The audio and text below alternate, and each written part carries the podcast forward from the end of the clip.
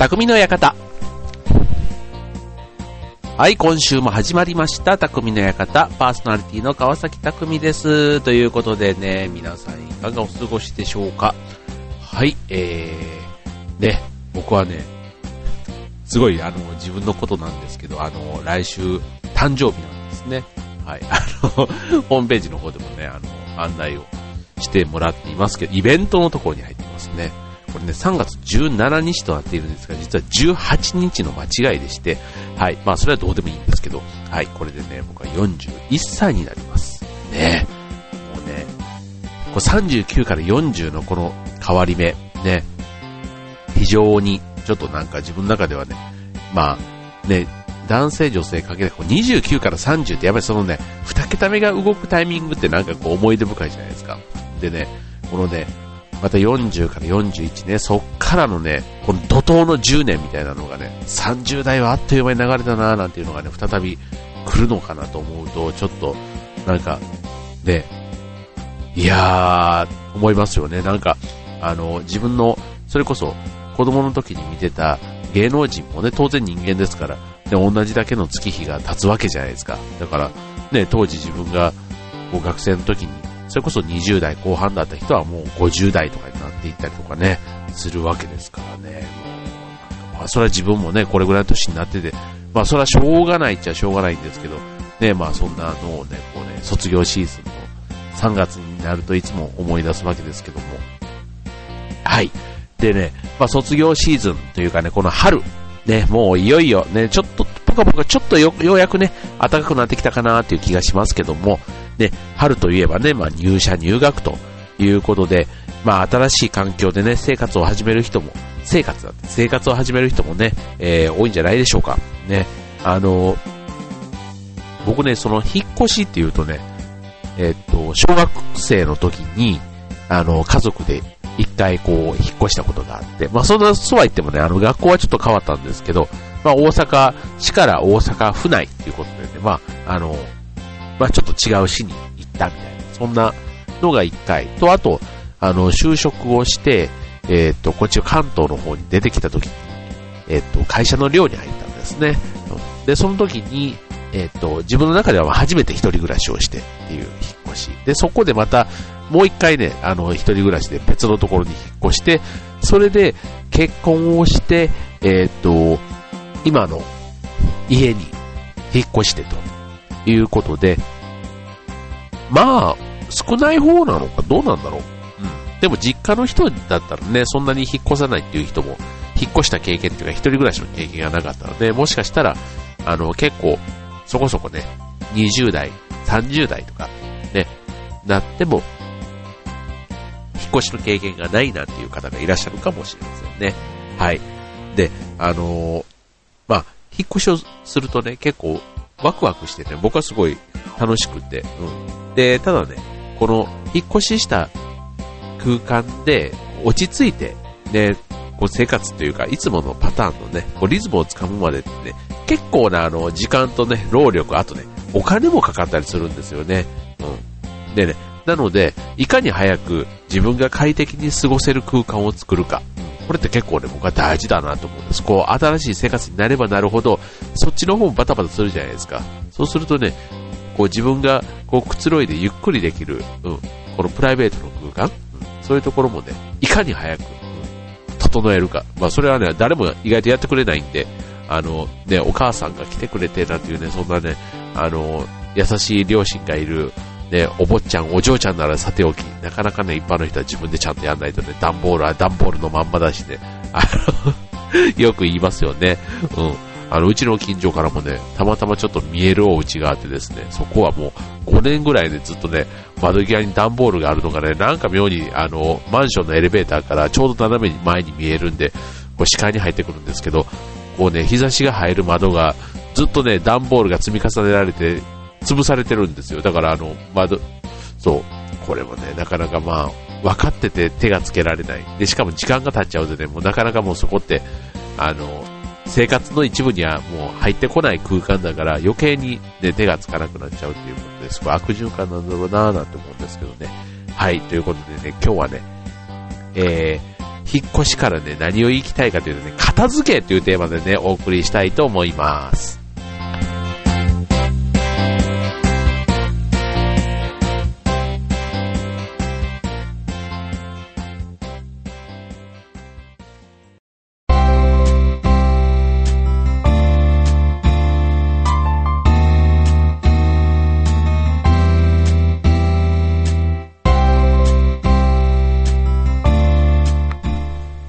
はい。というわけで今週の匠の館、片付けというテーマになります。はい。えー、ね、片付けね、えー、僕も正直そんなに得意なわけではないんですけど、まあそれでもあの、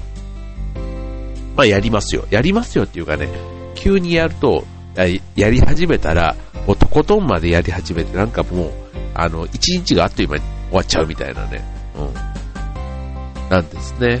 はい。なんでね、でもね、あの、人んちとかね、お邪魔するとね、いつも綺麗になっている、多分ね、あの、急に片付ける、片付けた家とね、あの、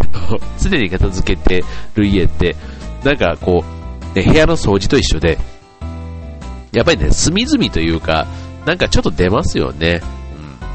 うん。うちなんかはね、本当ね、普段結構ね、あの、床の上じゃないけど、こう、バーってこう置いちゃったりするからね、なんかこう、狭く見えるというかね、ただね、このね、家ってね、その人の価値観がよく現れるじゃないですか。うん。だから、あの、まあ、一方でね、こう、慌ただしいから、まあ、日本人はね、基本的にこう、慌ただしい暮らしをしているから、うん、こう、片付けとかね、そういうのがこう、日常的にね、こう、組み、こう、日々のね、こう、生活に組み込むのってなかなかね、難しい。だからそこ性格の部分って言われたらそこまでなんですけど、ただね、そこをね、うまく生活の義務、で、仕事はきっちりやるけど、家は、みたいな、そういう人っているじゃないですか。だから仕事としてやれば、ちゃんとやれるんですね。そう、だから別に几帳面な人だから綺麗にっていう、そういうわけでもないというのをね、今日はね、えー、お伝えできればなと思います。はい。まずね、あの、簡単なんです。そうか言われるとね、あの、例えば、物の定位置を決めておいて出したらすぐに戻すと。うん。あと、保管場所からね、例えば物が溢れたら捨てるとかね。あと、外で余分なものはもらわないとか。うん。例えば、あの、いただき物だったら、まあ、いらなければ、例えばバザーに出すとかね。うん。あの、自分でフリーマーケットとかやってみたりするのもいいかもしれないですね。うん。これをね、あの、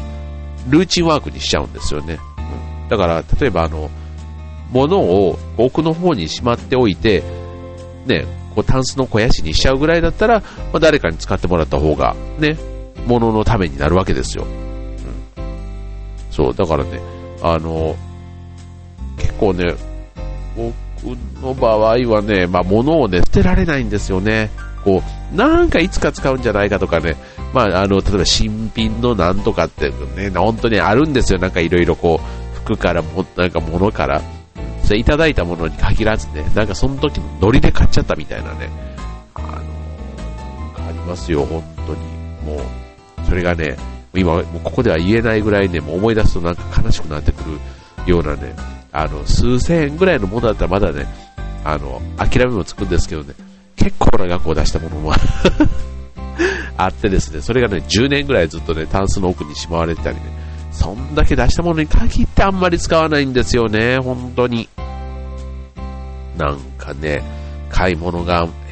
下手なのか、なんかね、本当になんかこう、安物買いはしないんだけど、銭は失ってるみたいなね。うん、数は多く買わないんだけど、なんかね、これ、ここぞっていうところにね、買ったら意外と使わないみたいな。服なんかも結構そういうのがあるんですよね。気合入れて買ったやつに限ってね、全然着なくって、意外とあの、ユニクロのなんかちょっとしたフリースのやつなんか妙にね、着心地が良くて なんか貧乏症なのかな。ね。はい。ということでね、あの、ね、物を買うときは結構ね、情熱を注いでいるんですけど、あの、整理するときもね、かなりの情熱がいるんですね。うん。でもね、これあの、あの、なんていうの？こう、整理整頓すると、こう、物を探す時間が格段に短くなるじゃないですか。だから頭の中がスッキリして、あれがここにあって、これがここにあってっていうので、なんかあの、すごくそこら辺が、こう、スッキリ、スマートになる分だけ、なんかね、無駄な時間とかね、なんかその悩んだりするのがね、随分そういうストレスから解消されるんだろうなぁなんて思うんですよね。はい。ということでね、次のコーナーではね、えっ、ー、と、具体的に、じゃあどうやって片付けてやればいいの？っていうのをお伝えします。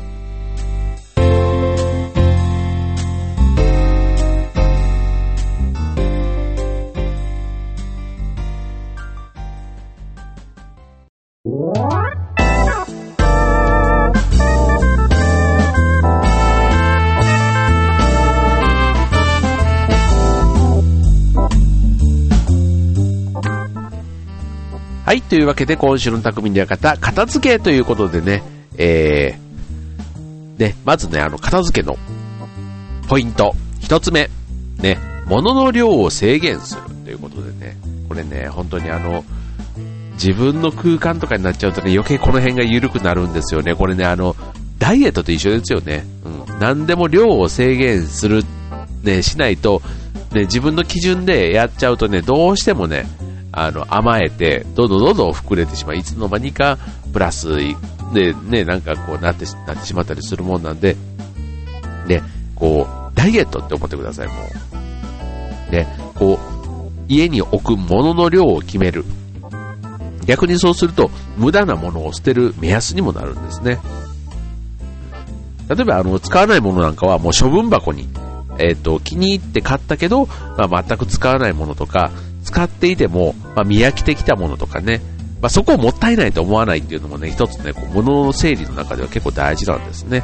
うん。だから、あの、使わないいただき物なんかは一旦ね、こう処分箱に入れておいて、えー、まあ、友達が来た時にね、持ってていいよとかって言ったり、あとある程度溜まったらね、まとめてもうバザーなんかに出しちゃうんで、そんなね、処分箱を用意するっていうのもね、一個大事ですよね。はい。というのが一つ。で、続いて二つ目。床に物を置かない。ね、これね、あの、本とか雑誌とか、あとね、買い物したものとかね、あの、届いた荷物とか、ね、こう、それをね、床に置いちゃうと、すぐにね、こう、床を占領して、こう、なんか部屋がね、物だらけになってしまって、ね、それがね、またズルズルズルズル、こうなっちゃうんですよね。うん。だから、こう、人が集まる部屋、ね、リビングとかね、そういうところに物を一切置かないって決めるとね、こう片付けもね、意外と楽になるってことで。ね、うちなんかもあの、子供がいたりするとね、もうランドセルから何から教科書からなんかかんだってね、もうソファーの上からもう、物だらけですよ。ひどいもんね。だからもうソファーがね、ソファーとしてなんか機能してなくて、もうね、あの、本当にこう店、お見せできないような、なんか、こう、常に物、物置き場みたいになっちゃってるんですよね。うん。だから、ちゃんとね、こういうあの、雑誌とか本なんかもちょっとしたね、ラックを用意して、そこから溢れないようにするとかね。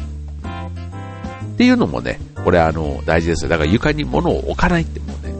結構それはね、あの、家族で住んでる方なんだ、だったりすると、ね、お母さん、もしくはまあ、お母さんの結構リードが大事なのかな。うん。なかなか子供がここをリードできないと思うんで、お母さんがこう口うるさく言うみたいなところがね、なんか習慣としてね、根付くまでは大変かもしれませんけど、結構大事なポイントかもしれませんね。はい。で、続いて、ね、えー、3つ目のポイントです。はい、えー、必要なものに分解するということでね、これはね、あの、人によって好みが変わるかもしれませんね。あの、例えば雑誌とかね、ついつい捨てられないとかって、でも読まないんですよね。あと CD とかも、く CD、聞かない CD ってあるじゃないですか。で、僕なんかね、あの CD とかも、綺麗にね、なんか、こう、取っとくのが好きっていうかね、これね、またね、あの、男性と女性でもね、こう、性格、コレクター癖みたいなのがあったり、僕はね、あの、ちょっとそういうところがあるんです、昔から。なんかね、こう、シリーズで、こう、1月号から例えば揃えたら、きっちり12月号まであった方が嬉しいみたいな感じで、ついついで、あの、興味のなかったりする回の本もこう、買っちゃったりとかね、うん、そういうのがあるんですけど、うん、そういうのもね、まあ、結構ね、かさばる元になるので、こう、雑誌とかも必要なページ、ね、だから興味がないものは、例えば買わないっていうのも一番大事なんだけども、あの、興味がある雑誌なんかも、まあ、必要なページって意外と限られてるんですよね。で、そういうのってこう、逆にこう、なんこう時間が経ってもたまに読み返したくなったりする。うん、そういうのをね、こうスクラップにする。これね、まあ習慣づくまが大変ですけどね。はい。で、あとね、CD なんかも、あの、ね、CD のこう専用のケースってあるじゃないですか。だからそういうのに入れて、こう、かさばらない。ね。だ CD の本体と、あの、歌詞カードだけを抜いて、あの、別のとこに入れておく。だから本体、あの、プラスチックのケースは、まあ、いらなければ捨てちゃうっていうのも一つあるかもしれないですよね。はい。そんなやり方もあるんじゃないでしょうか。ね。で、あと、続いて4つ目のポイント。ね。使う場所に置いておくってことでね。うん。あの、物をね、こう使う場所に置いておくと、効率よく暮らせるんですね。例えば、あの、玄関には、まあ当然あの、鍵とかね、あの、ティッシュとか、あの、洋服ブラシとかね、なんかこう、外出に使うものをその場所に置いておく。うん、そう。で、あと、例えば、あの、食器なんかもね、普段使いの食器とかはちゃんとあの、手の届くとこにあったりとか、うん、なんかそういうあの、使う場所にきっちり、こう、元に戻しておくっていうのもね、これもあの、スッキリ暮らすコツなんですね。であとね、これね、次のやつはね、意外といいなと思うんですけど、あの、大切なものを壁に飾る。あの、僕ね、カメラ、写真とか結構好きでよく撮るんですけど、あの、まあ、とにかくパソコンでね、データ保存してる人っているじゃないですか。でね、これね、あの、例えば、家族の写真とか、あと仲間との写真とかね、こう額に入れて、こう壁や棚とかにね、こう飾ったりすると、こう、うん。意外とおしゃれ。うん。あとね、クリスマスカードとかね、もうこう、毎年、ね、一、数枚届いたりしませんか？なんか、年賀状の前にね、そういうね、クリスマスカードなんかもね、こう、クリスマスの時期にね、こう、あの、コルクボードなんかでこう貼ったりすると結構おしゃれで、うん、そういうね、この春の季節とかね、こうね、あの、いつもね、僕はあの、劇団の中川先生っていうね、あの、いつも舞台写真を撮ってくれる先生がいるんですけどね、その先生が、あの、季節の写真を、こう、絵はがきにしていつもくださるんですよ。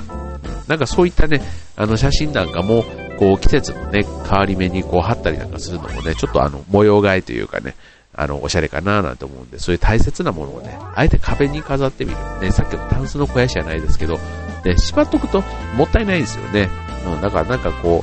う、ね、部屋のインテリアとしてね、そういったものを飾ってみる。っていうのもね、まあ収納からね、むしろ飾る収納、うん、なんかそういったものもね、一つちょっと上級な感じがしますけども、はい。えー、やってみてはいかがかなと思いますね。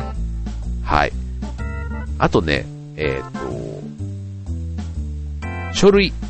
とかね、えー、説明書とかね、あの、電化製品とかね、とにかく溜まるんですよね、これね。うん、そういったものはね、もうとりあえずあの、まとめて、こう、書類ボックスみたいなものをね、用意して、そこにまとめてファイルしちゃうと。うん。そうするとね、あの、一旦そこに収め、一旦そこに収めて、時間がある時にちょっとずつ整理する。ね、そんなね、やり方で、ね、これからの新生活、ね、始める方、ね、今、これ、あの、そう、新生活じゃない方もね、逆になんかちょっと暖かくなってくると、ね、ちょっとあの部屋も開けて、うん、風通しも良くしながら、まあ、部屋の掃除も一つ模様替え、そんなのもね、結構いいんじゃないかなって思いますね。はい、参考になれば幸いです。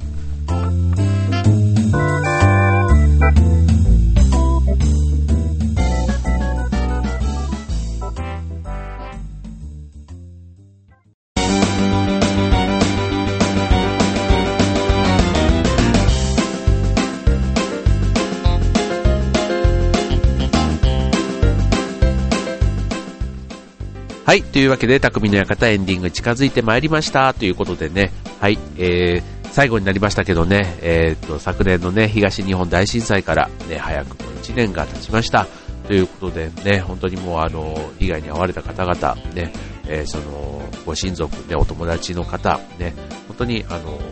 大変な1年だったと思います。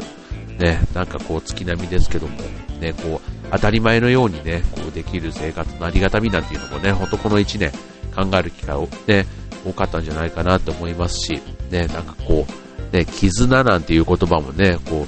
う、よくね、こう、聞き慣れた感じにもなる言葉ですけども、本当にこう、なんか時間が経つとね、なんかそこも、こう、なんか薄れてったりしてないかななんていうのもね、ちょっと気になったりしますけどね。ただ、あの、こう、絆っていうのもね、そんな日常的にずっと発揮し続けるって意外と難しくって、うん、本当なんかちょっとした時にできる優しさとかね、うん、なんかこう、気づいている時にちゃんと手を伸ばして行動に移せるとかね、なんかそういったところがもしかしたら、ね、こう、絆をこう深める、あと続ける、そんな、ね、あの、自分のね、中での、あの、できることで言った。ら、なんかそういうことなのかななんて思ってね、って思ったりします。はい。ということでね、はい。まあちょっと、あの、そんなね、えー、1年でしたけども、ね、さ、あの、今日はね、ちょっと片付けたということでね、えっと、それこそ本当にね、こう受験が終わって、ね、あと就職もね、いよいよ4月からなんていう方もね、なんか心躍るね、胸ときめく、そんなね、季節になってきました。ね、ちょうどね、今ね、もう花粉症でね、ちょっと僕もうにょうにょうにょうにょしながら今日、話をしていますけども、ね、そんなね、えっ、と、ワクワクがね、こう、これからやってくる方、ね、えー、まあ、そうじゃない方もね、こう春は心機一転、ね、いろんな意味で節目の時ですよ。ね、例えば会社だったら人事異動があったり、ね、あと、で、普通に学生さんでも学年が変わったりっていうことでね、新しい友達が増えたりってね、そんな、あのー、ね、出会いと別れの季節だったりもします。はい。ね、これからね、まあ、新しい春に向かって、まあ、本当気分一転、さっきのね、片付けで自分のね、いる空間、そんなリフレッシュ、ぜひ測ってみてください。ということで、今週の匠の方、ここまで。バイバイ。